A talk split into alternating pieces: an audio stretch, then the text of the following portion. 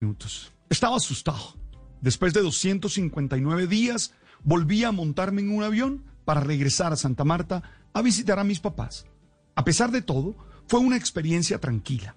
Tanto las rutinas de la aerolínea como la de las autoridades sanitarias me permitieron hacer un viaje sereno y seguro.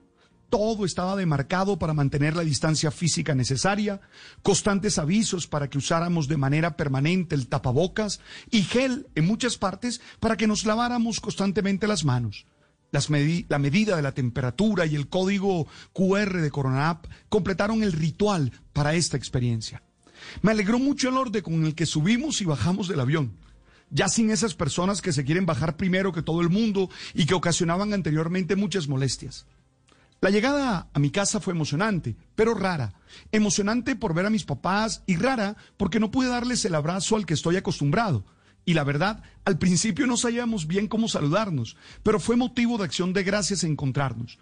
Imagino que así les pudo pasar a muchos de ustedes, que tuvieron la oportunidad de vivir el primer puente festivo de esta nueva normalidad y que pudieron viajar de descanso o, como en mi caso, encontrarse con su familia.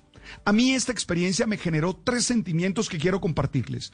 Uno, ser agradecidos con la familia, reconocer los dones que ella nos ha dado sin nosotros merecerlos, ser capaces de descubrir que ella ha sido motivo de felicidad para nuestras vidas. Dos, cuidar nuestras relaciones con ellos. A veces las ocupaciones hacen que nos distanciemos y esta pandemia nos ha recordado lo importante que son para nosotros.